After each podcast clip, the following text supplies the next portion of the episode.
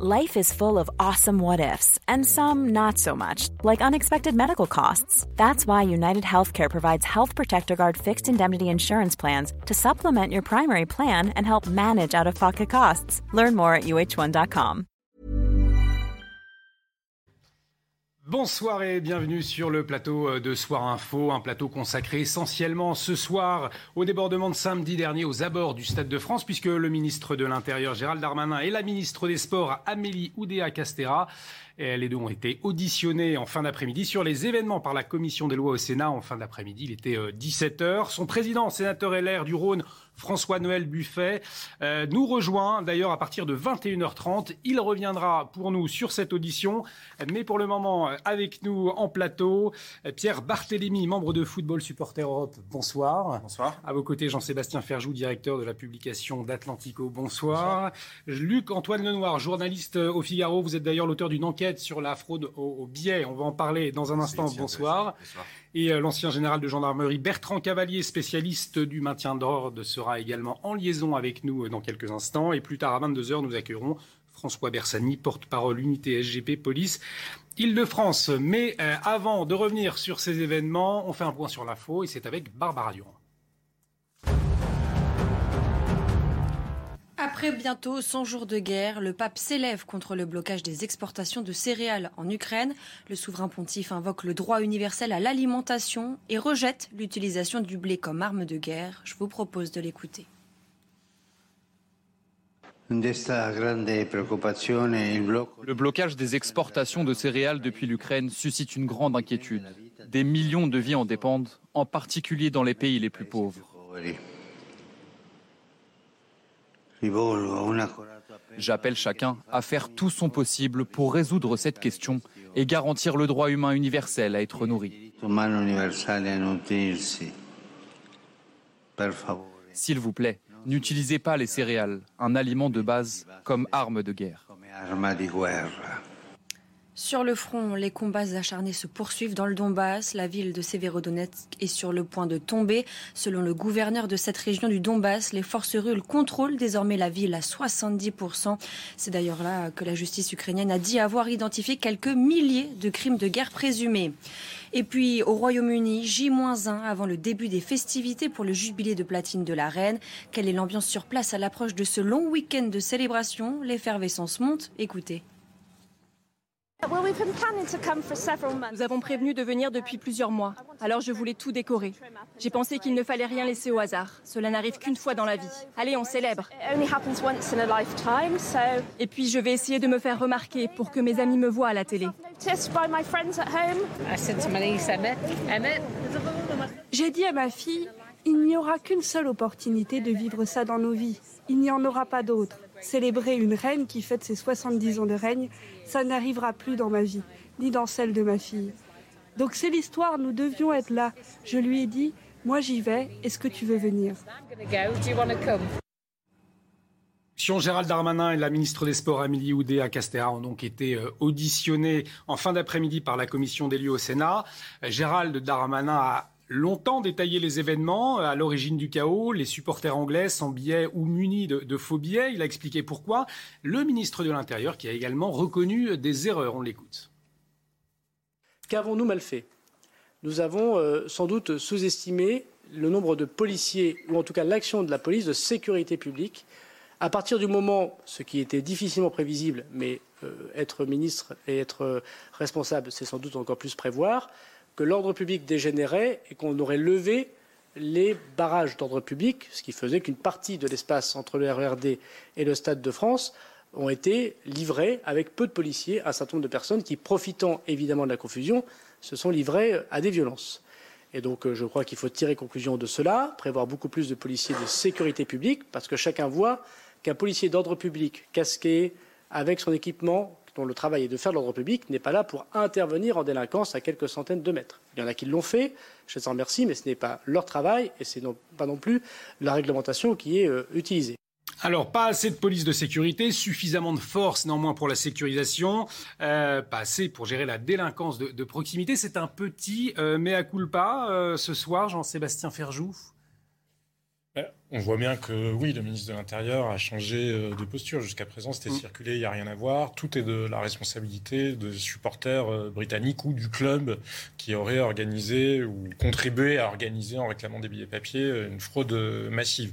Là, on voit qu'il y a une remise en question elle est quand même faite relativement à minima, manifestement sous la pression du président de la République, puisqu'il a été euh, répété qu'il était furieux et qu'il avait spécifiquement demandé à ce que euh, l'État assume ses responsabilités.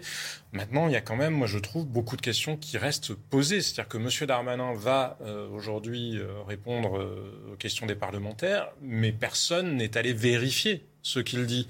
Quand M. Darmanin dit qu'il y avait, je crois, de mémoire, 6 000 euh, personnes en tout, forces de l'ordre euh, déployées sur le terrain il serait probablement utile que les parlementaires qui ont recueilli cette affirmation aillent vérifier les registres de police et de gendarmerie qui enregistrent aussi bien les effectifs que les mouvements. Vous avez un doute sur ce nombre de, près de 7000 Je pense que dans une démocratie, il est utile de vérifier effectivement tous les éléments parce que juste à titre de comparaison, euh, le dimanche, le week-end pardon, qui suivait l'Arc de Triomphe, vous savez, au moment euh, où les Gilets jaunes avaient pris d'assaut l'Arc de Triomphe, il y avait 4000 à 4500 personnes qui étaient mobilisées pour assurer l'ordre dans Paris. Donc là, on parle de 6000 ben, où était-il donc, malgré tout? Il y a d'autres questions qui se posent sur le nombre de policiers de sécurité publique. Je à aucun moment, je ne vous dis que je pense que le ministre de l'Intérieur aurait menti. Je vous dis juste que dans une démocratie, il est toujours utile de vérifier effectivement la parole publique, parce que sinon ce ne sont pas des auditions, sinon ça n'est pas du contrôle, sinon c'est le ministre qui vient dire ce qu'il souhaite dire, et puis circule, il n'y a rien à voir, ce qui est une version un peu différente de ce, à quoi on avait eu droit jusqu'à présent. C'est vrai qu'il y a eu beaucoup de chiffres, en, tout cas dans, le propos euh, liminaire du ministre de l'Intérieur. Donc au début, il est revenu sur les incidents avec les supporters britanniques. 30 euh, à 40 000 supporters anglais qui n'avaient pas de billets ou de faux billets, ce qui a engorgé l'espace. Le premier goulot euh, d'étranglement a donc été levé. On sait aussi que 2889 faux billets euh, ont été scannés. C'est ce qui a été dit ce soir par Gérald Darmanin. Luc-Antoine Lenoir, journaliste au Figaro. vous avez enquêté justement sur cette question de la fraude des, des faux billets. Est-ce que vos conclusions rejoignent ce que vous avez, ce que vous avez entendu ce soir? Non, c'est très difficile. En tout cas, sur 30 000 à 40 000 fraudeurs, euh, c'est vraiment impossible à confirmer. Et a priori, euh, il n'y a pas de, de, fraude à cette échelle-là. Euh, justement, sur ces propos, en tout cas, Gérald Darmanin n'est pas revenu. il les a, il les a moins, il s'est moins concentré là-dessus, mais il n'a pas pour, pas pour autant fait un constat de, de, il a pas fait pour, enfin, il a pas, il est pas allé voir les solutions, les, pardon, les difficultés qu'il y avait eu sur le terrain en dehors de cette accusation de fraude. En gros, la fraude, euh, l'UEFA dit donc 2800. Elle dit 2800 à un deuxième euh, filtrage qui était juste devant les tribunes. Mais il y avait eu un premier filtrage et là, on n'a pas le chiffre. C'est là qu'aurait été détectée la fraude normalement. Et personne n'a communiqué de chiffre là-dessus. Donc vous avez le gouvernement qui dit il y a 30 000 à 40 000 fraudeurs britanniques mais sans preuve, sans rien, sans et on est obligé de faire des approximations en jouant sur, en essayant de regarder les, les statistiques de combien de personnes ont été transportées sur le RERB, D, la ligne 13, etc. Euh, combien il y avait de VTC qui roulaient vers le Stade de France. Tout ça est très approximatif et ça sert quand même une interprétation politique qui arrange le gouvernement. On a entendu euh, aussi des, des, excuses, des excuses liées à un emploi disproportionné de, de gaz lacrymogène notamment. Écoutez. Moi, je veux dire ici que les décisions qui ont été prises ont permis de sauver des vies. Il y a eu des gestes euh, inappropriés et disproportionnés d'un certain nombre euh, de la part de, policiers ou de gendarmes mobiles euh, qui ont été documentés. Je veux dire qu'il y a deux saisines IGPN, en tout cas deux signalements. J'ai évidemment donné l'instruction à l'IGPN de les étudier. Je veux dire que lorsque les Madrilènes et les Anglais pourront déposer plainte, ils pourront aussi faire des saisies IGPN. On leur expliquera bien évidemment j'ai vu personnellement euh, deux faits euh, où manifestement l'ordre public et l'utilisation du gaz lacrymogène étaient contraires aux règles d'emploi et j'ai demandé des sanctions au préfet de police euh, pour ces deux responsables des forces de l'ordre. Donc le gaz lacrymogène a permis de sauver un certain nombre de personnes de l'écrasement. Il a aussi causé de grands dégâts, notamment sur des enfants. J'ai vu, comme vous, les, images. Je voudrais m'en excuser très sincèrement de cette euh, utilisation disproportionnée et les sanctions seront prises. Je vous les communiquerai, si vous le souhaitez, Monsieur le Président de la, Commission euh, des lois. Pierre Barthélémy, membre de Football Supporter Europe. On sait, les supporters euh, anglais excessivement remontés contre la France, puisque ils ont été montrés du doigt hein, dès le début dans cette affaire. Ces excuses de Gérald Darmanin, est-ce que ça va pouvoir calmer le jeu, selon vous? Non, je ne pense pas, parce que déjà, les excuses, elles sont simplement pour un usage disproportionné de la force, mais elles ne sont pas sur l'accusation initiale portée contre les supporters. Il euh, faut bien voir que les supporters anglais ont été irréprochables du début à la fin, exemplaires des heures d'attente, aucun mouvement de foule. Euh, ils ont été gazés, ils sont restés en ligne le long des grilles pour rentrer, ils ont été flegmatiques, exemplaires, et dès le soir même, ils sont désignés comme le bouc émissaire. C'est-à-dire que, qu'il y a des failles organisationnelles béantes que tout le monde a observées, mais on accuse les supporters anglais. Premier argument le soir du match, le match sera retardé à cause du retard des supporters anglais. Excuse abandonnée au bout de 20, 25 minutes par les autorités. Pourquoi? Parce que sur les réseaux sociaux, ils voient qu'il y a des centaines de vidéos et de photos de supporters déjà bloqués, de supporters anglais déjà bloqués au préfiltrage vers 18h, 3 heures avant le coup d'envoi. Donc, on veut garder toujours les supporters de Liverpool comme bouc émissaire. Donc maintenant, on bascule sur une autre idée, c'est faux billets. Donc il y avait des faux billets, évidemment, il y avait des fausses accréditations, on en a vu, euh, mais de manière assez marginale. Mais il a fallu tout de suite en faire, trouver un chiffre qui justifie toute cette désorganisation. Donc on est parti sur 30 000, 40 000, alors qu'on n'a aucun moyen à ce moment-là d'exploiter des données qui permettent d'inventer un chiffre de 30 ou 40 000. D'ailleurs, 30 ou 40 000, déjà, ça fait un écart béant. Alors que le problème est identifié depuis le début. Une mauvaise orientation des supporters du RER e vers les accès. Ils sont tous allés sur un accès à trois lignes de préfiltrage du côté anglais, alors que côté espagnol, il y avait 15 lignes de préfiltrage, ce qui veut dire que les Espagnols, il n'y a pas eu de problème d'entrée. Pourquoi? Parce qu'il y avait 5 fois plus de capacité d'écoulement. Et dans le même temps, on avait en face du RRB 13 lignes de préfiltrage, à côté du McDonald's 4 lignes de préfiltrage, et jamais personne n'orientait les supporters anglais vers ces postes-là, alors que ces postes-là étaient vides. Donc en fait, au lieu d'écouler sur une vingtaine de postes de préfiltrage, on est resté sur 3, et ce qui explique ce retard de deux heures qui n'a jamais pu être rattrapé. Jean-Sébastien Ferjou, vous le disiez tout à l'heure, le président de la République très remonté, euh, en tout cas c'est ce qui se dit euh, de, la part de nos confrères euh, envers Gérald Darmanin. Il a essayé de, de sauver sa peau un petit peu ce soir, le ministre de l'Intérieur? Oui, mais comme je le disais, dans une démocratie, il me semble qu'il faut aller au bout. Alors, un point de forme, hein, mm. dire peut-être c'est un peu vieille France, mais je ne crois pas qu'on s'excuse en général, on présente des excuses, on ou même on, demande, même on demande à la personne offensée euh, de bien vouloir accepter mm. euh, ses excuses. Mm. Mais passons. En revanche, sur le fond, beaucoup plus grave, moi, dans ce que j'entends de Gérald Darmanin, il dit oui, mais les, les, gaz lacrymogènes ont permis de sauver des vies. Mais pourquoi y a-t-il eu mise en danger? Le cœur du sujet de ce qui s'est passé au Stade de France, c'est celui-là, c'est celui que vous venez de souligner. C'est que la stratégie, je dis bien la stratégie, c'est pas la doctrine de maintien de l'ordre.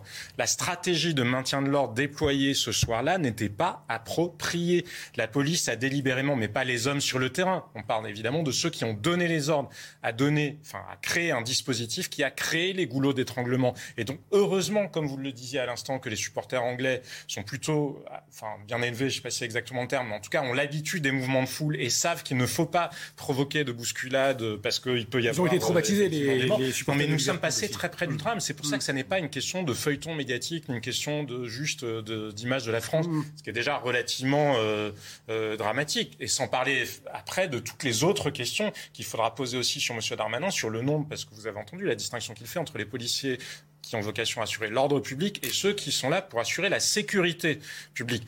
Où était, faudra, même chose, il faudrait vérifier dans les registres le nombre, les effectifs et les mouvements des policiers dont il nous dit qu'ils étaient dans Saint-Denis pour assurer la sécurité des fans. Parce que je trouve que dans ces affaires-là, il est utile d'aller au bout. On a entendu une parole publique qui était extrêmement martiale, qui effectivement, comme vous l'avez souligné aussi, a vite euh, battu en brèche parce qu'il y avait des éléments contraires. Mais imaginez qu'il n'y ait pas les réseaux sociaux, imaginez que les vidéos n'aient pas existé, imaginez que nous soyons il y a 15 ans ou il y a 20 ans. Monsieur Darmanin, il aurait pu nous raconter n'importe quoi. Et c'est ce qu'il a fait dans un temps. Donc dans la mesure où il a commencé à raconter n'importe quoi, alors peut-être parce que ses services l'ont mal informé, je n'en sais rien. Je ne dis pas que c'est lui personnellement, mais c'est suffisamment grave dans, une, dans la République pour que ces questions-là, on aille jusqu'au bout et que les parlementaires ne se contentent pas des réponses qu'ils ont eues aujourd'hui, mais qu'ils aillent les vérifier, les réponses, parce qu'elles sont vérifiables. Luc-Antoine Lenoir, le Gérald Darmanin, qui a dit euh, Je vous parle en toute transparence aujourd'hui. Oui, oui, non, mais c'est vrai, il faut vérifier aussi la communication qu'il y a eu entre les entités de sécurité publique et dans le public. Seul, hein. voilà, mais, et donc lui, il répond de l'efficacité globale du dispositif. Il y a sûrement eu des dysfonctionnements dans la police, mais après, sur le, sur le dispositif qui a été mis en place quand même, ça fait, euh, ça fait donc 22 ans que le Stade de France existe et est opérationnel. Il y a eu une finale de Coupe du Monde, d'une Coupe du Monde, etc., de l'Euro. Euh, ils étaient quand même habitués. Ça, on ne sait pas très bien d'où sont venus les problèmes, mais il y a quand même une, une donnée qui a changé c'est l'insécurité aux abords du stade aussi, qui est manifestement beaucoup plus importante qu'avant. que ces dernières années. Les gens, les fans britanniques, non seulement ils se font accuser euh, d'avoir provoqué les retards, etc., mais en plus, ils se plaignent parce qu'ils ont été détroussés, volés, agressés. Un, problème assez peu abordé d'ailleurs hein, par le, ministre de l'Intérieur, cette délinquance locale. Hein, euh, ah, bien sûr. On vous attend. Il y a, un mot. Même, il y a même une question qui devrait être posée aussi, et encore une fois, il faut aller au bout des choses. Qui sont les stadiers? Comment les recrute-t-on? Est-ce qu'on a recruté des stadiers en provenance des cités voisines? Est-ce que parmi les stadiers, il s'agit certainement pas de les désigner collectivement, mais parmi les stadiers, y aurait-il des gens qui peut-être auraient prévenu justement des gens des cités d'à côté qu'il y avait des attroupements et qu'il n'y avait pas de force de l'ordre autour et que donc il était euh, assez facile de dépouiller à la fois les familles espagnoles ou les familles euh, britanniques. Parce que ces questions-là, elles doivent vraiment être éclaircies. Et je trouve que M. Darmanin a fait quand même un peu service minimum quand on est. Alors sur ces, sur ces questions de maintien de l'ordre, de gestion de la délinquance, on va pouvoir poser euh, dans un instant la question à Bertrand Cavalier, spécialiste du maintien de l'ordre, ancien général de gendarmerie. Il sera avec nous. Mais tout de suite, on fait un point sur l'info et c'est avec Barbara Durand.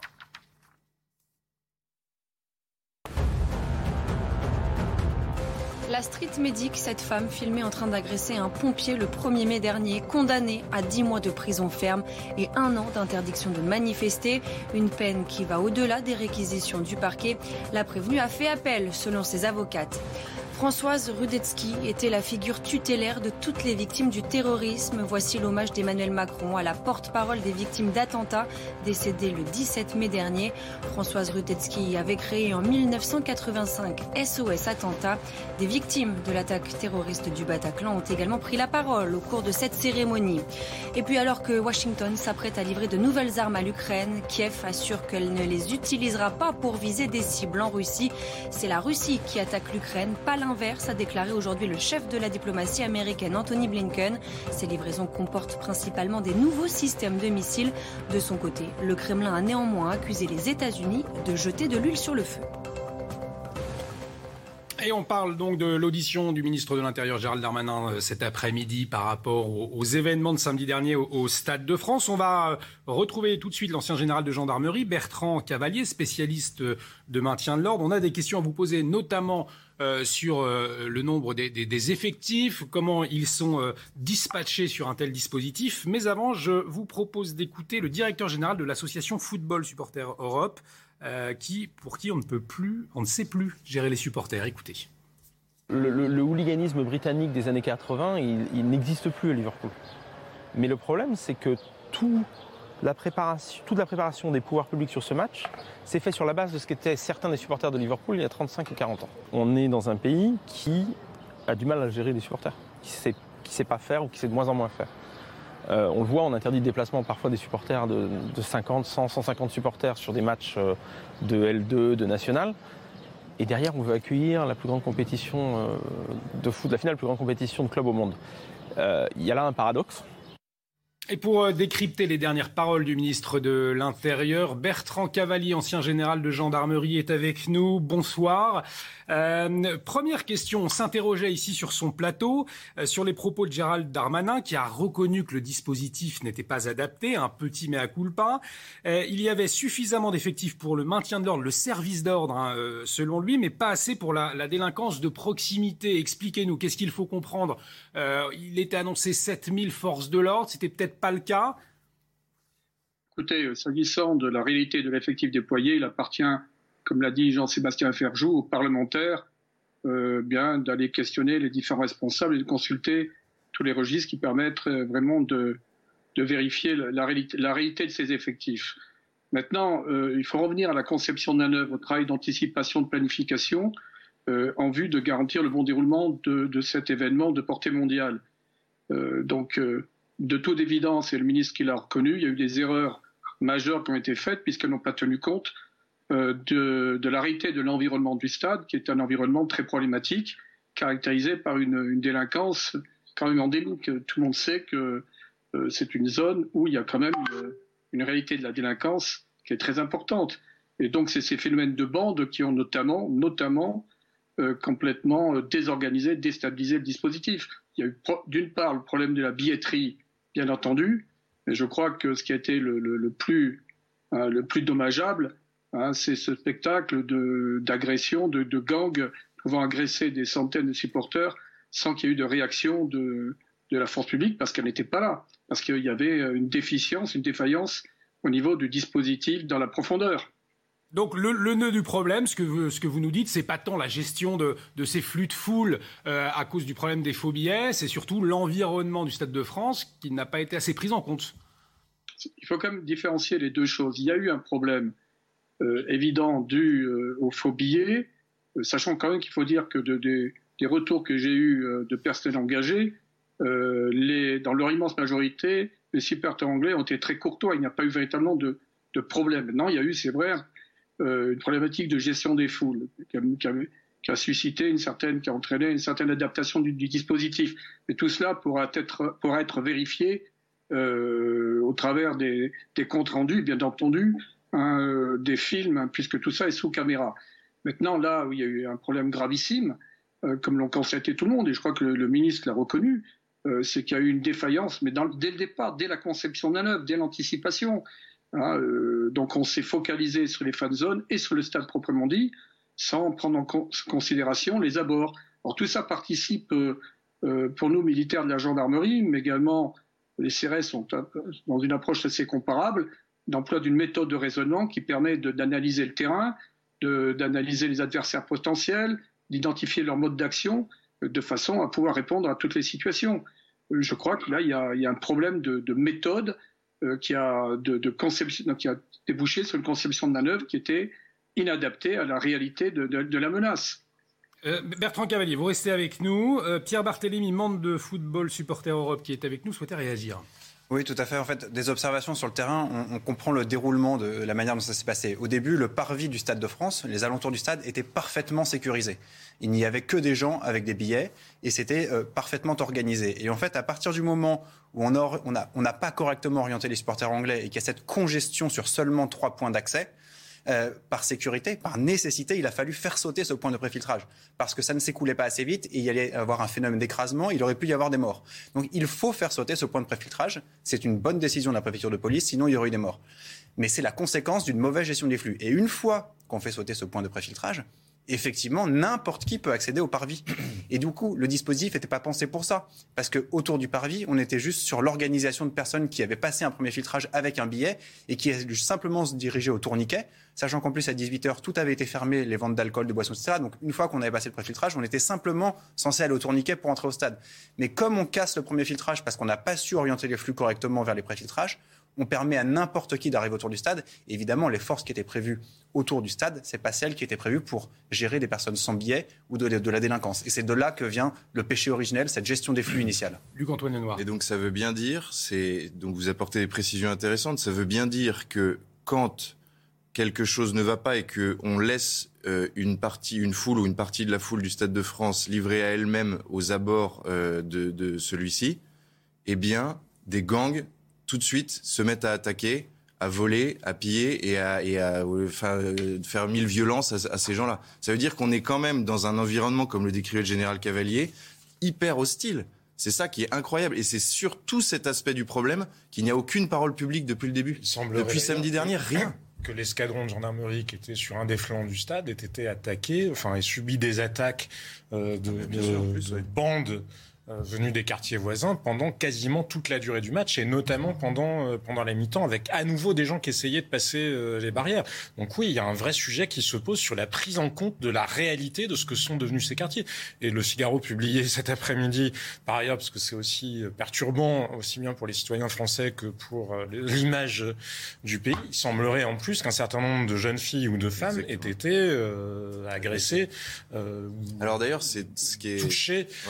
Il y a euh, ce qui est très intéressant. On est quand même au cœur des difficultés que rencontre la société française. Et c'est vrai que c'est quand même très étonnant dans une campagne électorale de voir que finalement, c'est ramené à la question de Gérald Darmanin, s'excuse-t-il ou ne s'excuse-t-il pas C'est un vrai enjeu, la politique pénale, la politique de maintien de l'ordre qui est en place euh, dans le pays et les intentions de cette politique-là. Parce que, pardon, mais on a vu certaines nominations qui pouvaient suggérer que justement, il fallait entretenir des relations différentes avec euh, un certain nombre de communautés euh, vivant, vivant en France. Mais pour qui allons-nous voter et sur quelle politique en matière de sécurité et sur quelle politique pénale allons-nous voter? Ça serait quand même important à la veille d'élection qu'on sache vraiment pour qui on vote. Alors on va continuer. On, vote, on, va faire une, une, petite pause. On continue euh, d'en parler et puis. Euh, on va accueillir également dans un instant François-Noël euh, Buffet, le, le, sénateur donc responsable de la commission. Il y en avait de retour sur le plateau de Soir Info. Euh, ce soir, euh, on revient sur l'audition du ministre de l'Intérieur Gérald Darmanin. Avec nous,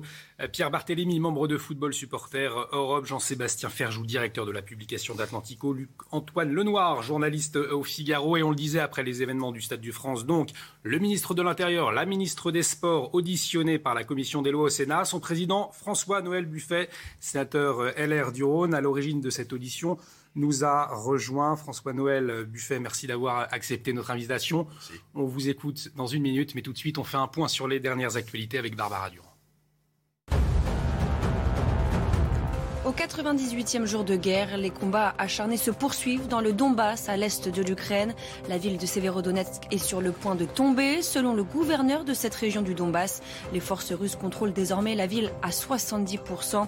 C'est d'ailleurs là que la justice ukrainienne a dit avoir identifié quelques milliers de crimes de guerre présumés. Le défenseur international français Kurt Zuma, condamné à des travaux d'intérêt général par la justice britannique, et il devra effectuer 180 heures de travaux d'intérêt général pour avoir maltraité son chat. Cette vidéo devenue virale sur les réseaux sociaux avait provoqué l'indignation générale. Et puis pour ses 70 ans de règne, la France offre un cheval de la garde républicaine à Elisabeth II. Âgé de 7 ans, il est très représentatif de l'élevage français par son harmonie morphologique, son élégance, son bon mental, souligne la présidence française dans un communiqué. D'autres cadeaux offerts au nom de la France par le président Macron se réfèrent également à la passion de la souveraine pour les chevaux. de la cité des François-Noël Buffet, président euh, de la, commission euh, des lois, nous a donc rejoint. Vous avez organisé avec euh, le, président de la commission de la culture et des sports donc cette audition de Gérald Darmanin que vous avez pu suivre en direct sur CNews cet après-midi. Ce matin, vous avez déclaré vouloir un discours de clarté, de vérité. Est-ce que vous estimez avoir entendu les mots que vous attendiez ce soir? Je crois qu'on a eu obtenu une partie du résultat, pas la totalité du résultat, mais une partie du résultat.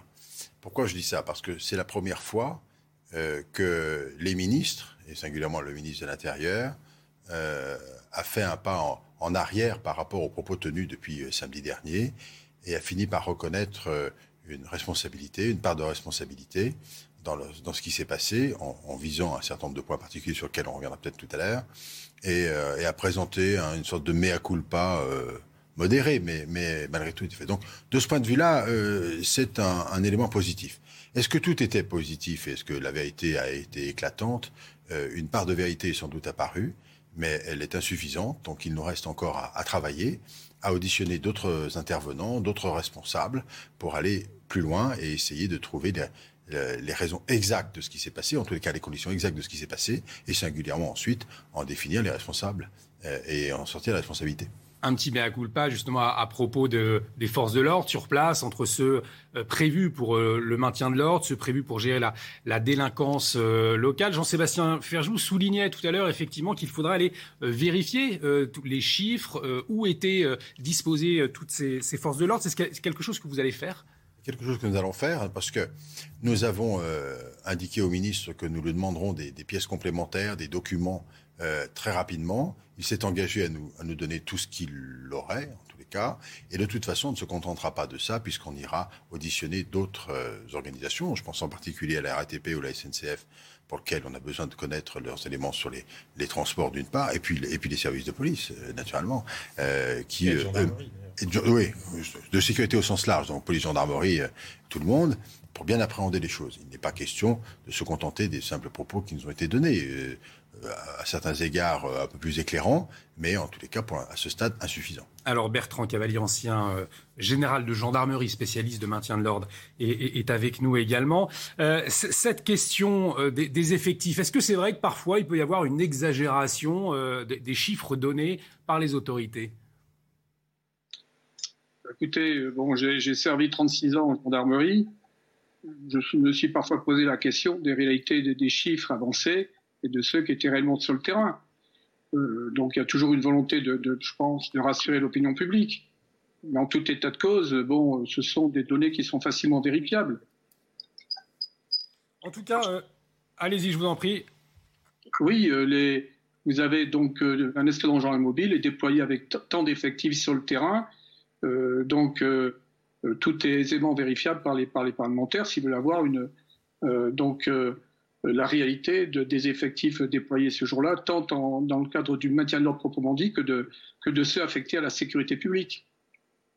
Gérald Darmanin, qui, a, aussi présenté des excuses concernant le gazage d'enfants et de, familles. Il y a des enquêtes qui vont être menées. Vous, les attendiez aussi, ces excuses, François-Noël Buffet?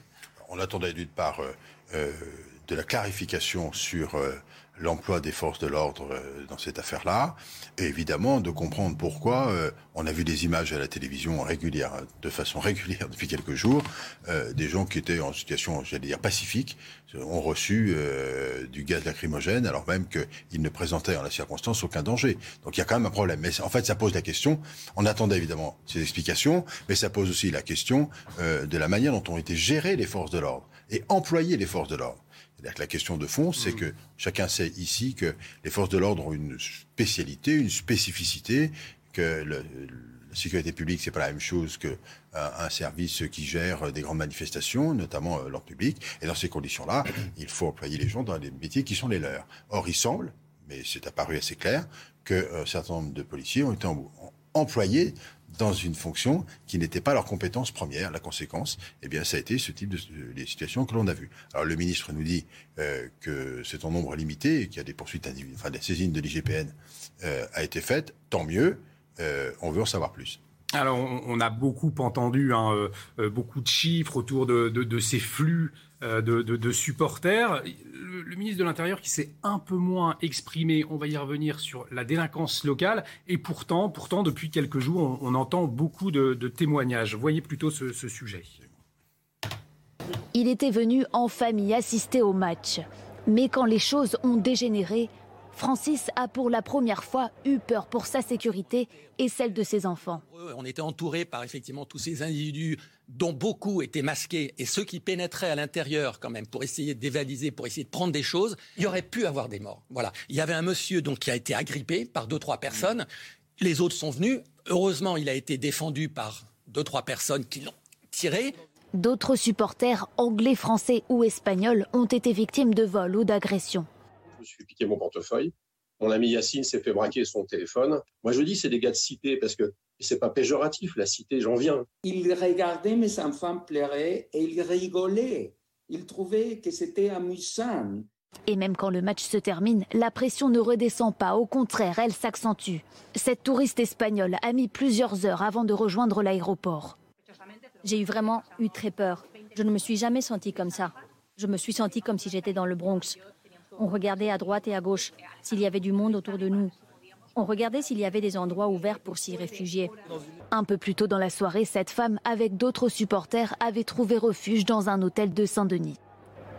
Alors je disais Gérald Darmanin qui s'est peu exprimé sur, sur cette question-là, comment vous le comprenez? Il y a eu des, questions de poser pourtant. C'est exact, la question a été posée, euh, mais la réponse a été très, très partielle, pour ne pas dire quasiment euh, extrêmement rapide sur le nombre de personnes placées en garde à vue et le nombre de procédures engagées, c'est nettement insuffisant par rapport aux témoignages que l'on entend et par rapport à ce qu'on a pu voir sur un certain nombre d'images. Euh, des gens ont été détroussés, c'est incontestable, des personnes ont été euh, volées. Euh, bon, donc il faut qu'on en sache plus. C'est un des points qui nous paraît tout à fait insuffisant en termes d'explication et il faut aller beaucoup plus loin. Donc ça fera l'objet des auditions prochaines que nous aurons. On va écouter d'ailleurs ce qu'a dit à ce propos Gérald Darmanin. Je trouve que, à la fois de la part de Madame la sénatrice et de vous-même, qu'évoquez avec beaucoup d'insultes la Seine-Saint-Denis, et qui, depuis euh, plusieurs heures, voire plusieurs jours, évoque une essentialisation de la délinquance, euh, en évoquant des nationalités, en mettant en pâture un certain nombre de liens euh, très nauséabonds qui font malheureusement l'écho d'une campagne présidentielle que pourtant les extrémistes ont perdue, je la trouve personnellement extrêmement déplacée. Je vous le dis comme je le pense. Je vous le dis exactement comme je le pense. Si, si, je pense qu'il y a une. Non, mais il faut assumer le fait qu'il y a une forme il y a une forme manifeste. Quand vous dites, madame, que depuis 98, la France n'est plus la même et que la Sassanie a changé, vous faites le jeu, je crois, de partis assez extrêmes. Et je veux dire ici, je veux dire, je veux dire, madame, que je suis personnellement, mais j'ai mon droit et mon opinion, j'ai le droit d'être assez euh, choqué par ce point. Et je n'ai pas, et puisqu'on m'a forcé à le faire pour lutter contre des fake news, à donner les nationalités des personnes que nous interpellons. François-Noël Buffet, vous réagissez dans un instant à ce qu'on vient d'entendre. Euh, vous vouliez, Jean-Sébastien Ferjou, euh, quand vous entendez l'exécutif de dénoncer cette instrumentalisation politique de la Seine-Saint-Denis à des fins politiques, qu'est-ce que Qu'est-ce que Mais c'est pas tout à fait ça que vient de dire le ministre de l'Intérieur. Il considère que c'est du racisme de poser la question sur la réalité de l'insécurité ou de l'insécurité dans ce département. Mais dans ce département, comme dans d'autres, il se trouve que ce département-là est quand même euh, prenez euh, posez la question à n'importe quelle agence euh, de touristes euh, qui assure les transports entre Roissy et Paris et vous verrez poser la question sur les bus, sur les taxis qui se font qui se font braquer. Mais surtout, moi je trouve que c'est Monsieur Darmanin qui est raciste parce que vous savez quoi, ne pas savoir reconnaître ce que les individus font justement en ignorant leur nationalité. C'est-à-dire que vous ne pouvez pas renverser la situation. Il serait totalement absurde de considérer que parce que quelqu'un il est, étranger ou d'origine étrangère, il serait nécessairement délinquant. C'est totalement absurde. Il y a plus d'un million trois cent mille habitants en Seine-Saint-Denis. Évidemment qu'il n'y a pas un million trois cent mille délinquants en Seine-Saint-Denis. Personne ne soutient cela. Mmh. Mais pris dans l'autre sens, exonérer les gens comme le fait M. Darmanin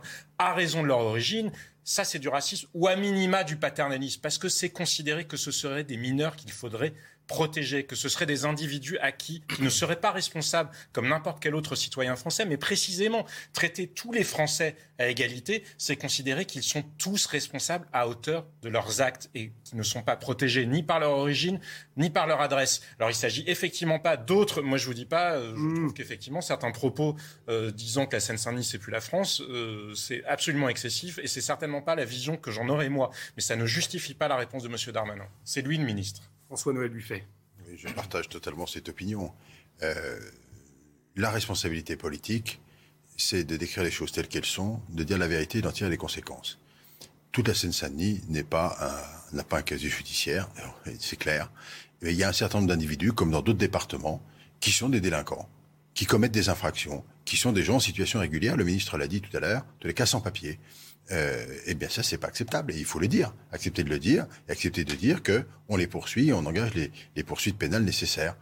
C'est la moindre des choses. C'est pas une question de couleur de peau, d'origine ou, d'autre. C'est une question de délinquance et de criminalité. Et de ce point de vue-là, de mon point de vue, c'est tolérance zéro. On n'a pas de discussion à avoir avec des gens qui euh, viennent perturber euh, la vie de, milliers de gens qui sont venus au stade euh, pour participer à un événement sportif, familial, convivial. Ça, je pense que la fermeté est absolument nécessaire. Et le déni, lui, c'est le déni en question qui nourrit les extrêmes et qu'il nourrit fortement. je pense que le général Cavalier, qui, si je me souviens bien, a été en charge de la sécurité dans un certain nombre de régions, a certainement une petite idée sur parfois ce qu'on peut constater malgré tout de euh, l'origine ou l'identité euh, des délinquants. Je ne vois pas pourquoi ça ne devrait pas être abordé. Ça ne veut pas dire, encore une fois, tout le monde est capable de faire la distinction. C'est comme, euh, c'est aussi absurde que des féministes qui diraient que tous les hommes sont des violeurs. Non, il y a des violeurs. Oui, il y a des hommes qui sont capables de comportements déplacés. On s'est rendu compte dans des proportions plus importantes que ce qu'on imaginait. Mais personne n'en déduit que tous les hommes sont des violeurs. C'est la même chose. On doit être capable de constater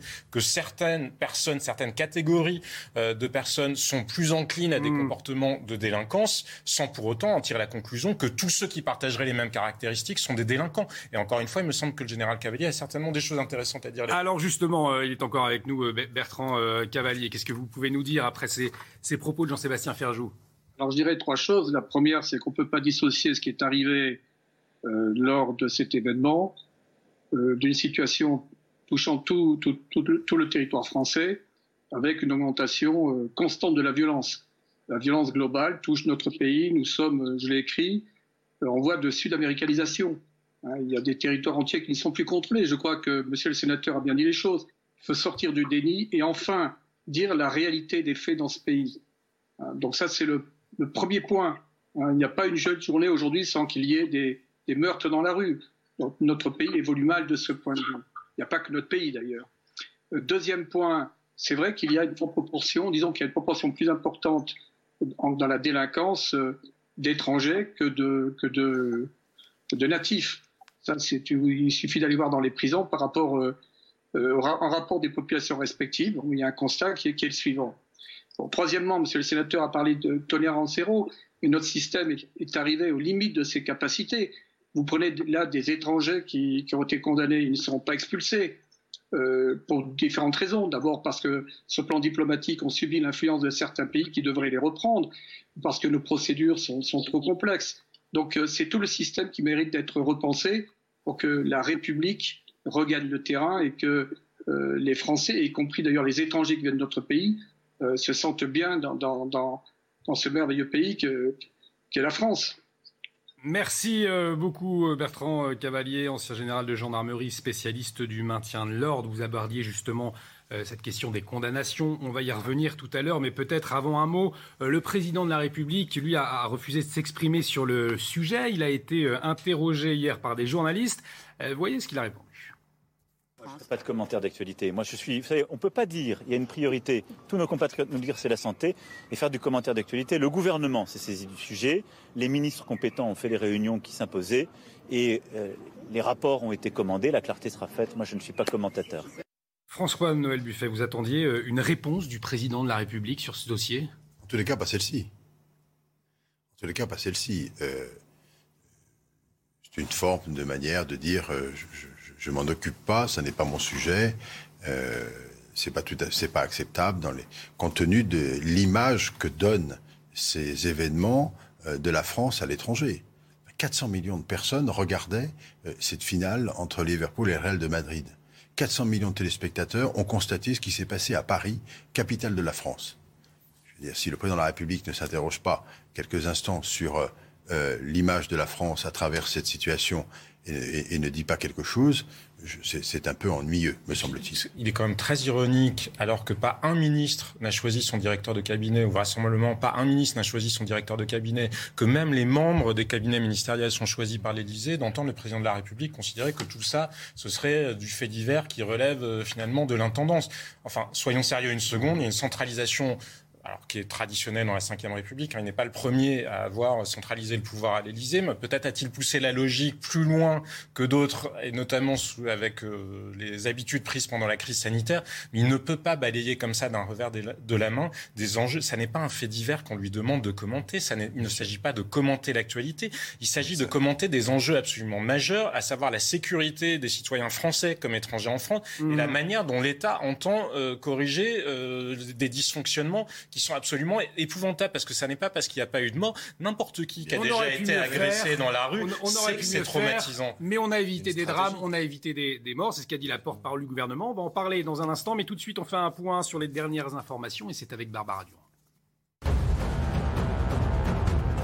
Le pape François s'élève contre le blocage des exportations de céréales. Le souverain pontife a lancé un appel aujourd'hui défendant le droit universel à l'alimentation. Le pape rejette l'utilisation du blé comme arme de guerre. Le conflit déclenché par la Russie et les sanctions en représailles ont mis à mal l'équilibre alimentaire mondial, laissant craindre une grave crise alimentaire. Le verdict au procès opposant Amber Heard et Johnny Depp est tombé. L'actrice est reconnue coupable d'avoir diffamé son ex-mari en se décrivant comme victime de violences conjugales. Amber Heard va devoir payer 15 millions de dollars de dommages et intérêts à Johnny Depp. Enfin, Emmanuel Macron a présidé aujourd'hui un hommage à Françoise Rudetsky aux Invalides, cérémonie au cours de laquelle des victimes des attentats du RERB de décembre 96 et du Bataclan ont pris la parole. Françoise Rudetsky, l'insable porte-parole des victimes d'attentats, est décédée le 17 mai dernier à l'âge de 73 ans. De retour sur le plateau de Soir Info, consacré largement au débordement de samedi dernier aux abords du Stade de France, avec Pierre Barthélémy, avec euh, Jean-Sébastien Ferjou, avec euh, Luc-Antoine euh, Lenoir et également François-Noël Buffet, sénateur à l'origine de l'audition de Gérald Darmanin cet après-midi. On se retrouve dans un instant et on fait une pause. À tout de suite. On débat après l'audition du ministre de l'Intérieur et de la ministre des Sports euh, par la commission des lois euh, au Sénat. On discute et on débat ce soir avec Pierre Barthélémy, membre de Football Supporter Europe, avec Jean-Sébastien Ferjou, directeur de la publication d'Atlantico, Luc-Antoine Lenoir, journaliste au Figaro, François Noël Buffet, président de la commission des lois au Sénat, est avec nous également. On vous en remercie. On peut souligner un autre point du côté de l'exécutif. Euh, l'exécutif qui dit oui, cela aurait pu être mieux géré, mais un drame a été empêché. La porte-parole du gouvernement l'a répété d'ailleurs ce matin, regardez. Est-ce qu'il y a eu euh, des blessés? Est-ce qu'il y a eu un drame? Non. Est-ce qu'il y a eu, au moment où je vous parle, un drame? La réponse est non. Est-ce qu'on peut améliorer les choses, notamment en vue des prochaines compétitions sportives? Certainement. Est-ce que la France est un grand pays? Capable d'accueillir euh, des grandes manifestations sportives internationales Oui, et quatre fois oui. Est-ce qu'un arrêt sur image sur le Stade de France raconte tout le film de l'expertise et de la compétence de la France en matière d'accueil de grandes compétitions internationales sportives? Non. Je ne tire pas une conclusion sur un film à l'aune d'une image. François Noël Buffet, on, a quand même le, sentiment d'une parole, tout va très bien, Madame la Marquise, circuler, il n'y a rien à voir. Ça, fait un peu on a un peu ce sentiment-là en écoutant. Euh, c'est un, discours extrêmement dangereux. Car faut-il attendre qu'il y ait une victime pour considérer que ce soit grave? La situation telle que nous l'avons vécue est grave. Il y a 75 000 personnes dans un stade, il y a un, alentour de stade qui est en ébullition, il y a des gens qui se font agresser, on leur, vole, on leur les affaires, certains se font gazer, et on considère ça comme parfaitement normal. Non, c'est extrêmement dangereux de tenir un discours de cette nature. La réalité, ce qui ne serait pas grave, ce qui serait normal, c'est que tout soit bien passé. Or, tout ne s'est pas bien passé. Et, ça, c'est pas acceptable. Donc, on ne peut pas tenir un discours de cette nature-là, banaliser à ce point des événements euh, de cette nature. C'est, de mon point de vue, une forme d'irresponsabilité politique. Luc-Antoine Lenoir. C'est extrêmement grave, euh, comme vous dites, parce que s'il n'y a, pas eu de drame, c'est absolument pas euh, grâce au gouvernement et grâce au maintien de l'ordre ce soir-là.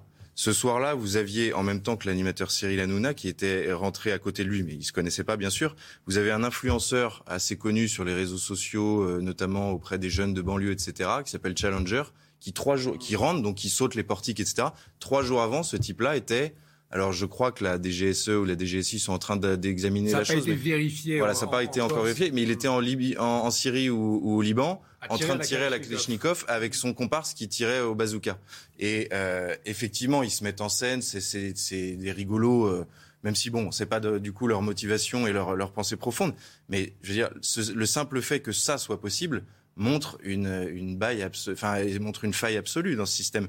C'est incroyable. Donc, s'il y a pas eu, enfin, se glorifier qu'il n'y ait pas eu de drame, c'est quand même incroyable d'hypocrisie. Mais ça fait partie du déni du gouvernement avec euh, le fusible Gérald Darmanin, qui pour le coup, euh, je pense, ne maîtrise pas aussi tous les aspects de son de son discours euh, quand il se défend, notamment là, devant le devant le Sénat, parce que il y a une raison politique. Je ne sais pas si on va y venir, mais il y a quand même une raison politique à cette attitude de déni qui est les législatives dans deux semaines qui est de combattre euh, le, la liste d'extrême gauche et de gauche de la NUP, et notamment de la combattre dans les quartiers populaires, dans les quartiers comme la Seine-Saint-Denis, où elle est très forte. Je pense qu'il ne faut absolument pas euh, se braquer avec ces, ces avec ces gens-là, avec ces électeurs-là pour, la, pour, la, pour le gouvernement actuel, pour ensuite mieux les amadouer sur d'autres thèmes, etc. En tout cas, ils ne veulent pas faire de constats. Ce qui d'ailleurs en soi est une forme, Gérald Darmanin dénoncer euh, ceux qui essentialisent euh, les Français, mais c'est une forme d'essentialisation, hein, parce que mmh. considérer que cet électorat-là serait plus ou moins enclin à fermer les yeux sur les questions d'insécurité, etc.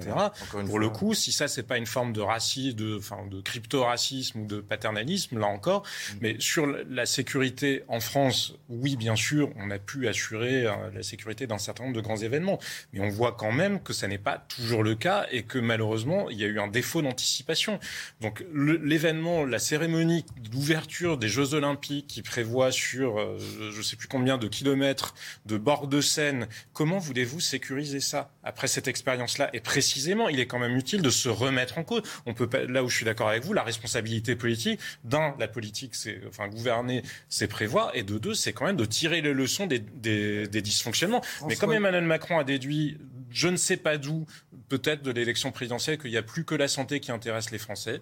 François-Noël Buffet, vous devez euh, nous quitter dans, quelques secondes, quelques minutes. Peut-être euh, euh, une dernière question. Vous êtes inquiet, vous, justement, à l'avenir? On sait qu'il y a les JO qui doivent arriver. Il y a la Coupe du Monde de, rugby, la France, que la France doit accueillir. Vous êtes inquiet après ce que vous avez entendu cet après-midi? Oui, je suis inquiet parce que a été reconnu le fait qu'il y a eu un manque d'anticipation, un manque de préparation, euh, des outils de contrôle qui n'ont pas fonctionné. Je pense en particulier au filtrage ou aux vidéos autour du stade, euh, pas seulement sur le fait que 30 000 faux billets ont été fabriqués ça n'a, semble-t-il, pas inquiété personne, alors qu'il y avait une note, euh, et en tous les cas, des, une hypothèse qui était réelle. Donc, euh, c'est un peu des scénarios au fil de l'eau en disant on verra bien comment ça se fait, comment ça mmh. marche. Or, euh, gérer des événements de cette nature, qui sont absolument fondamentaux pour nous, en termes d'image, en termes de, de, de, de rayonnement, de cette manière-là, c'est extrêmement dangereux. Donc oui, il y a une forme d'inquiétude. Je pense qu'il est temps que l'État, mais dans d'autres sujets également, reprenne un peu les choses en main et euh, ne laisse pas euh, des scénarios au fil de l'eau se présenter comme ça. Il y a besoin un peu d'autorité, ce qui ne veut pas dire que c'est de l'autoritarisme, et de l'organisation, et un peu de sérieux, me semble-t-il, et de responsabilité par ailleurs. Tout ne peut pas être euh, laissé sous une forme de laisser-faire et puis on verra bien, on s'arrangera. Ça, c'est pas possible dans un pays comme le nôtre. Enfin, dans n'importe quel pays d'ailleurs, à peu près organisé. Ça veut pas dire qu'on respecte pas les droits des uns et des autres, bien au contraire. Ça veut dire que les règles sont claires, qu'on est responsable et qu'on fait les choses sérieusement. Et je trouve que ça me donne l'impression d'y avoir un peu de légèreté. Merci beaucoup François-Noël Buffet d'avoir euh, accepté notre invitation sur CNews ce soir. Je le rappelle, vous êtes à l'origine de cette audition cet après-midi devant la commission des lois au Sénat de, Gérald Darmanin et de la euh, euh, ministre des Sports. Il est 22h, on fait un point sur les dernières actualités tout de suite avec Barbara Durand. La street medic, cette femme filmée en train d'agresser un pompier le 1er mai dernier, condamnée à 10 mois de prison ferme et un an d'interdiction de manifester, une peine qui va au-delà des réquisitions du parquet. La prévenue a fait appel, ont indiqué ses avocates. Bah, c'est assez satisfaisant et puis c'est, euh, je dirais, à la mesure de la gravité de l'agression que ce pompier a subie. Oui, à mon sens, c'est une peine qui est juste par rapport à ce qui s'est passé et euh, également à ce qui aurait pu se passer si elle avait réussi euh, à s'emparer de cette lance à incendie. Ce jugement euh, est aberrant. Euh, il est vraiment, il est, il est absolument disproportionné. On a l'impression hein, que le président et les membres du tribunal n'ont pas regardé ce dossier, puisqu'il nous a été raconté qu'il aurait été fait état de faits erronés concernant notamment la personnalité de notre cliente. Cette initiative d'un établissement de santé dans le département de l'Eure pour aider ses salariés à faire face à l'augmentation des prix de l'essence, un EHPAD a décidé de fournir carte carburant à tous ses employés. Un coup de pouce bienvenu. Reportage de Jean-Laurent Constantini et Éléonore de Vulpilière. 25 km par jour, c'est la distance que parcourt Mélodie Bourdin pour se rendre à son travail dans l'EHPAD Le Bois-la-Rose à Saint-André-de-l'Eure. Un trajet dont le coût a beaucoup augmenté depuis plusieurs mois. Habitant en pleine campagne, elle n'a trouvé que cette solution de transport. C'est obligatoire la voiture ici puisque les transports en commun sont très mal desservis. Donc euh, si vraiment on veut venir travailler, on est obligé d'utiliser la voiture. Une dépendance à la voiture que partage la majorité des salariés de l'établissement. La plupart d'entre nous, on vient travailler d'assez loin quand même, entre 20 et 50 km. Pour aider ses employés, la direction de l'EHPAD a fourni début avril à chaque salarié une carte essence créditée tous les mois. La somme est utilisable en une ou plusieurs fois dans la limite du plafond qui dépend du lieu de résidence du salarié. Tous les salariés qui habitent à moins de 20 km de la résidence ont leur carte carburant qui est créditée de 20 euros par mois euh, pour justement financer leur carburant. Et les salariés qui habitent à plus de 20 km de la résidence ont 50 euros par mois de crédité sur leur carte carburant. Un coup de pouce qui satisfait l'ensemble des salariés. Le dispositif sera maintenu dans cet EHPAD jusqu'au 31 décembre. On échange toujours sur les événements euh, du Stade de France et encore des interrogations avec nos invités. Ce soir, Pierre Barthélémy, membre de Football Supporter Europe. À vos côtés, Jean-Sébastien Ferjou, directeur de la publication d'Atlantico. Luc-Antoine Lenoir, journaliste au Figaro. Et nous a rejoint François Bersani. Bonsoir. Porte-parole unité SGP Police Île-de-France. 81 euh, personnes ont été euh, interpellées à Saint-Denis en marge de la finale de la Ligue des Champions, donc qui opposait à Liverpool au Real de Madrid. 48 gardes à vue, seulement 6 personnes euh, devaient être jugées en comparution immédiate, 3 euh, condamnées hier et une affaire renvoyée au 5 juillet. Les détails tout de suite avec Marine Mulsey, on en parle ensuite. Dans le box, il est le seul à reconnaître les faits qui lui sont reprochés. Un homme âgé de 24 ans de nationalité algérienne, sans casier judiciaire, a été condamné à 6 mois de prison avec sursis pour le vol d'un téléphone portable. Le deuxième prévenu, âgé de 34 ans, se présente comme étant palestinien. En situation irrégulière, il fait l'objet d'une obligation de quitter le territoire. Déjà connu pour des faits de vol en réunion, il était jugé pour avoir volé le collier d'une Britannique et avoir mordu le bras de son ami qui tentait de l'intercepter. Il a été condamné à 10 mois de prison, avec mandat de dépôt. Un troisième homme âgé de 25 ans né en Algérie était jugé pour le vol d'une montre de luxe et d'un téléphone portable. Il fait lui aussi l'objet d'une obligation de quitter le territoire, mais sa situation est en cours de régularisation. Déjà connu pour des faits de vol aggravé, il écope de 10 mois de prison, dont 3 avec sursis, une peine aménageable qu'il effectuera en semi-liberté. Une autre affaire concernant trois hommes de nationalité péruvienne, tous en situation irrégulière, a été renvoyée au 5 juillet prochain. Ils sont poursuivis pour avoir volé en réunion plusieurs dizaines de téléphones portables. Deux d'entre eux ont été placés en détention provisoire dans l'attente du procès.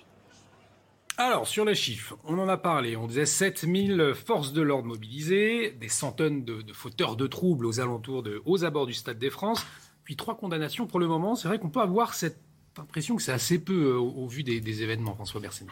Oui, malheureusement, vous avez un, phénomène de d'érosion euh, entre le nombre de personnes interpellées et euh, ramenées dans des commissariats de, police et euh, au final, c'est un peu c'est un peu comme la, la, la recherche avec les orpailleurs. Hein. C'est-à-dire que vous avez au départ dans le tamis, vous avez beaucoup de pierres et puis plus vous secouez le tamis, moins il vous en reste au moment de la présentation devant un tribunal.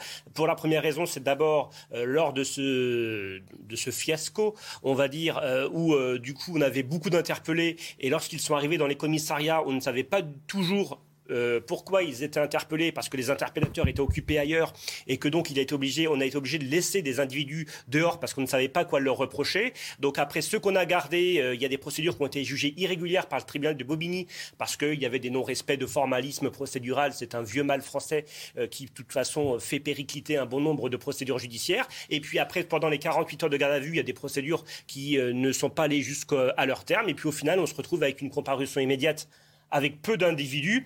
Quand on voit les, les mais on peut imaginer des, enquêtes en cours encore euh, et, peut-être des interpellations plus tard. Tout à fait, mais je crois qu'au final, il restait plus que sur les 100 ou 120 interpellations, il restait 48... 48 euh, personnes, euh, on va dire, qui ont été traitées, qui ont une orientation pénale par la justice. Là, sur les peines qui ont été prononcées, c'est on voit qu'il n'y a pas un très fort signal au niveau de la justice sur ces faits-là, puisque un vol simple, le vol simple d'une montre ou d'un portefeuille sur ces touristes, c'est puni normalement de trois ans d'emprisonnement. Les individus euh, qui ont été condamnés là ont pris dix mois, alors soit ferme, soit avec sursis. Et puis on, a, vu aussi un individu pour vol aggravé, c'est puni de cinq ans, voire de sept ans d'emprisonnement. Et en final, à part une obligation de quitter le territoire, a priori, il n'a pas eu d'autres suites judiciaires. Donc c'est vrai que ça donne pas un très très bon euh, signal euh, sur le devoir, en tout cas, euh, de frapper fort sur des faits qui, en effet, ont euh, heurté la population française, certes, la population étrangère. Euh, c'est un, mauvais signal. Pierre Barthélémy. Alors, Gérald Darmanin lui a refusé de donner les nationalités des gens qui étaient interpellés. Pierre Barthélémy, chez les supporters anglais, on a une petite idée ou pas? Euh, non, alors juste un, petit retour sur ce qu'elle dit. La justice, son travail, c'est pas de passer un signal. La justice, elle est saisie d'un dossier et elle juge le dossier. Euh, si elle estime que ça ne justifie pas la peine maximale Je rappelle que vous êtes avocat également. Hein. Prévu, prévu, par la loi, elle n'a pas l'appliqué. Donc là, j'ai une divergence de vue. Pour moi, la justice, elle n'est pas là pour, pour, pour, faire un signal. C'est n'est pas un organe politique, c'est un organe de justice. Et elle juge selon les faits et selon la personne. Et elle n'est pas là pour, pour faire passer un message. Après, euh, côté supporter, évidemment, nous avons reçu énormément de témoignages de supporters anglais euh, qui ont dit que d'abord, ils avaient souffert de cette mauvaise gestion des flux, cette longue attente, parfois aussi le fait que le maintien de l'ordre autour de ces files d'attente, autour de ces personnes qui sont venues perturber la rencontre sans billet, bah, ils ont été un peu pris entre deux feux, donc ils ont subi du gazage notamment, etc. Donc ça a été une expérience un peu traumatisante avant le match. Et effectivement, au retour, beaucoup ont dit que toutes les forces de l'ordre qui étaient là au début du match n'était pas là à la sortie du match et que pour rejoindre euh, les, RER e et surtout le métro 13, c'était des grandes rues noires sans beaucoup de lumière et euh, avec une disparition des forces de l'ordre qui étaient pourtant très nombreuses avant le match. Donc la question se pose aussi, est-ce qu'une fois que le match a commencé, on n'évacue pas une partie du dispositif policier alors que c'est justement le soir quand il n'y a plus de lumière et au retour du match qu'il y a peut-être besoin aussi d'avoir euh, un accompagnement et une protection des supporters jusqu'à l'accès au transport public. Jean-Sébastien Fer, je, vous passe la parole dans une minute juste avant. Une, question euh, aux policiers. On a entendu hein, Gérald Darmanin dire euh, des gestes inappropriés, disproportionnés de la part de policiers ou de gendarmes mobiles. On a vu ces images d'enfants gazés. Est-ce qu'il y a des consignes particulières pour les forces de l'ordre? Est-ce que vos collègues ont eu des, consignes sur l'utilisation de la lacrymo notamment Ou alors est-ce que ce sont des... C'est à l'appréciation du, policier En tout cas, les retours de terrain que vous avez? Nous avons pu voir cet après-midi chez vos excellents confrères d'Europe 1 qu'il y avait en effet des saisines de l'IGPN euh, pour de l'utilisation que le ministre juge disproportionnée ou euh, inadaptée. Euh, moi, enfin, mes collègues et moi-même, je vous cache pas que on a quand même une petite impression de vouloir trouver des lampistes, à savoir de trouver le gendarme mobile ou le gardien de la paix qui aura mal utilisé euh, ce, du lacrymogène et pour c'est un peu l'arbre qui cacherait la forêt, c'est-à-dire que le fiasco complet euh, sur toute l'organisation qui en plus ne dépendait pas de la police nationale ou de la gendarmerie nationale. Vous avez le sentiment qu'après les Britanniques, les nouveaux boucs émissaires, c'est les policiers. Ah bah, de toute façon, on avait déjà eu un, police bashing sur euh, le, le, fait d'utiliser de la lacrymo ou pas, le fait d'avoir un dispositif mal adapté. Il faut quand même répéter que la police nationale et la gendarmerie, quand ils sont sur des opérations de maintien de l'ordre comme celui-là, ils obéissent à des ordres. Quand on leur demande en effet de disperser de la foule qui s'est amassée contre les grilles, c'était pour éviter la reproduction du drame du Ezel. Il a été en effet décidé par les autorités de tutelle euh, de disperser cette foule et de la repousser. En France, nous n'avons pas beaucoup de, solutions alternatives. C'est à part l'usage du gaz lacrymogène, puisqu'il y avait des policiers qui étaient à l'intérieur du stade, qui étaient bloqués par les grilles, qui ne pouvaient pas les repousser en les poussant avec leurs mains. C'est vrai qu'il y a euh, les Anglais, les Allemands sont habitués à d'autres techniques. Les Allemands, c'est, euh, enfin les Anglais plutôt, c'est à cheval avec euh, la police montée qui frappe à coups de bâton pour euh, disperser. Alors, je ne sais pas ce qui est le mieux entre euh, recevoir des coups de bâton d'un policier à cheval anglais ou recevoir de la lacrymogène, mais l'usage de la lacrymogène, de toute façon, en maintien de l'ordre, il est fait sur ordre, surtout chez les gendarmes mobiles et les CRS. Mm. Donc, il n'y a pas d'acte individuel. S'ils ont eu des consignes de repousser la foule, ils ont repoussé avec les moyens qu'ils avaient. Et en l'occurrence, c'est l'usage de la lacrymogène. Donc, si on doit poursuivre des policiers pour un usage disproportionné, il faudrait aussi que la chaîne de commandement eh bien, soit traduite pareil dans ces, euh, lors de ces procédures, parce que s'ils ont obéi à des ordres de disperser la foule et qu'ils n'avaient qu'un seul moyen pour lui le faire, euh, maintenant leur, euh, leur tirer à boulet rouge sur ces policiers ou gendarmes, c'est quand même fort de café. Il y, a, il y a eu deux choses différentes d'observation globalement, la gestion du maintien de l'ordre par les policiers, elle était exemplaire. J'ai même vu des gendarmes aller faire le travail des stadiers pour contrôler les billets.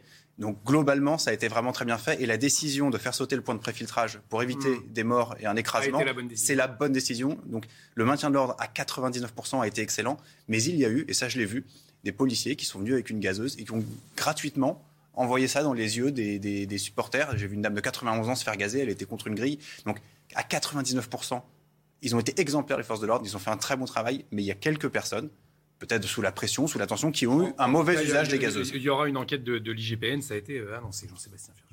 Justement, sur des incidents particuliers, il est logique qu'il y ait une enquête de l'IGPN, mais on peut, je peux comprendre ce que vous dites, où il y a une tendance un peu là aussi du ministre de l'Intérieur de s'exonérer des responsabilités, pas seulement des siennes, mais des responsabilités aussi du préfet de police ou des différents euh, donneurs d'ordre euh, dans la hiérarchie. Il y a quand même des décisions qui sont prises. Après, moi j'en reviens à euh, Emmanuel Macron refusant de commenter tout ça. Mais quand même, nous allons voter dans euh, deux semaines pour les législatives. Pourquoi allons-nous voter? Parce que je suis entièrement d'accord avec vous, ce n'est pas sur des dossiers individuels que la justice doit envoyer un signal. En revanche, la question de la politique pénale, elle, elle se pose. Je comprends ce que vous voulez dire mmh. quand vous le prenez comme une réalité globale. Et donc, pour qui allons-nous voter?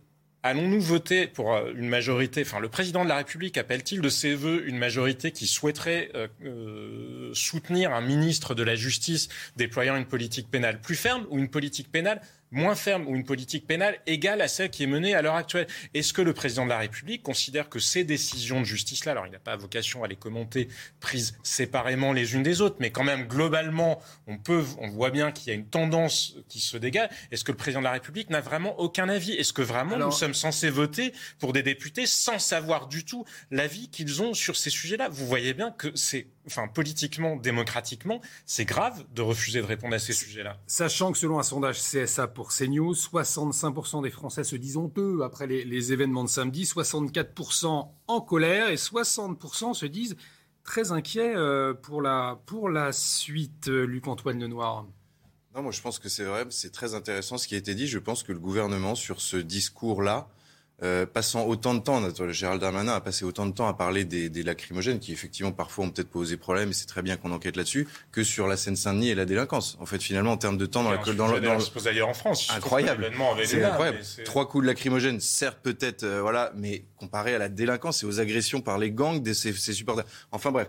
On pour revenir, ce, ce, un peu non mais ce récit politique montre que le gouvernement veut est plus prêt à perdre des voix aux prochaines élections à droite qu'à gauche parce qu'il y a un danger. parce qu'à gauche, il y a 150 à 200 euh, députés qui vont peut-être être, euh, de la NUP, de, de, gauche ou d'extrême gauche. Et je pense que là, honnêtement, aujourd'hui, en tout cas depuis samedi, tout est fait pour essayer de ne pas choquer les électeurs qui auraient une vision, vous voyez, qui qui, qui, ne vous, qui, qui préfère que la justice soit modérée, etc. Tout est fait pour ça. Mais est-ce que François Bersani a aussi cette crainte de voir dans ces quartiers-là, dans ces quartiers réputés difficiles, notamment aux abords du, euh, Stade de France, est-ce qu'il y a aussi cette crainte de voir des émeutes éventuellement si euh, on stigmatise, on montre trop du doigt un certain type de population? Non, mais Olivier, il faut appeler un chat un chat. En fait, euh, euh, des gens qui se livrent à du racket, à des opérations de pickpocket, euh, qui agressent des, en l'occurrence des touristes espagnols ou anglais, ce sont des, des délinquants.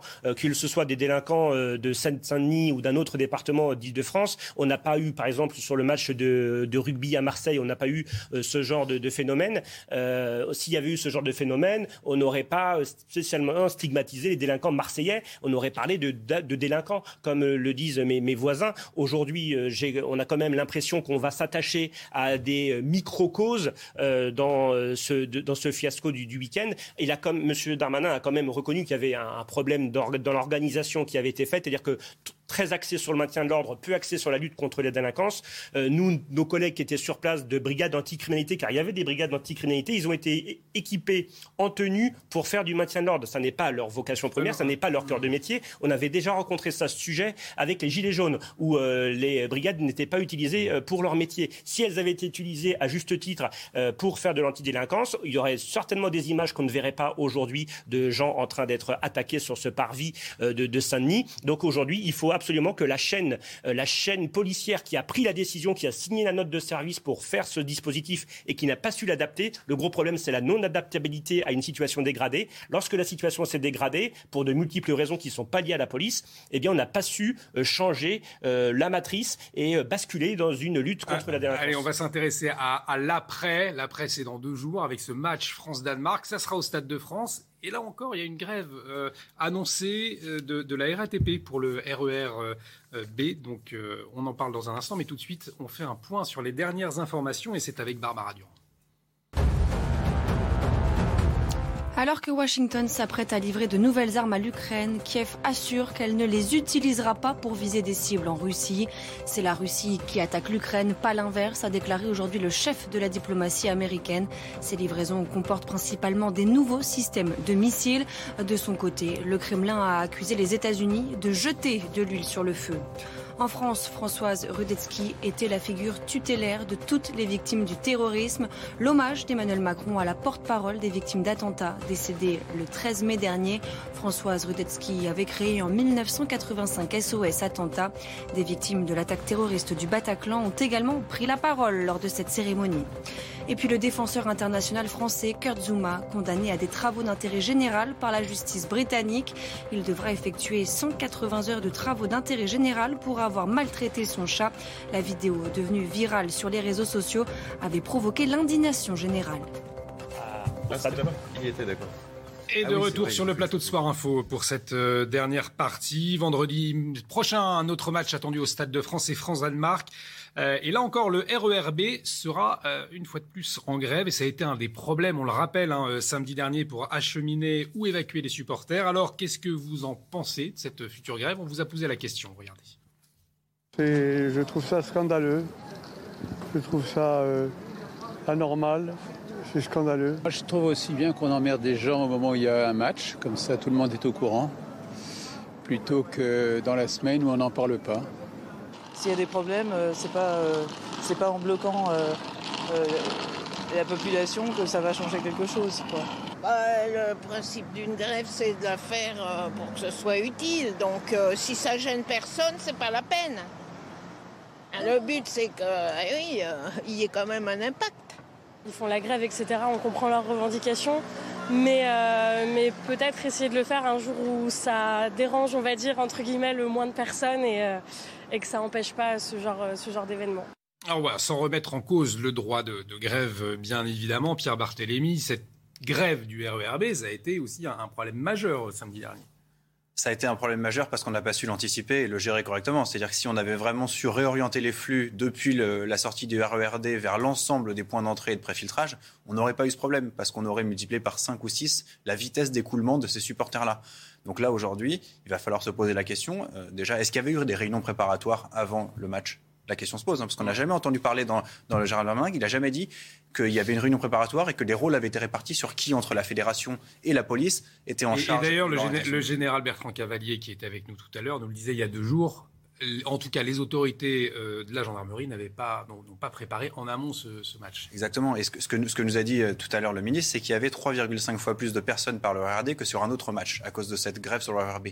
Donc c'est assez surréaliste que pour ce match, il n'y ait personne à la sortie du RRD pour réorienter les flux et mieux les organiser.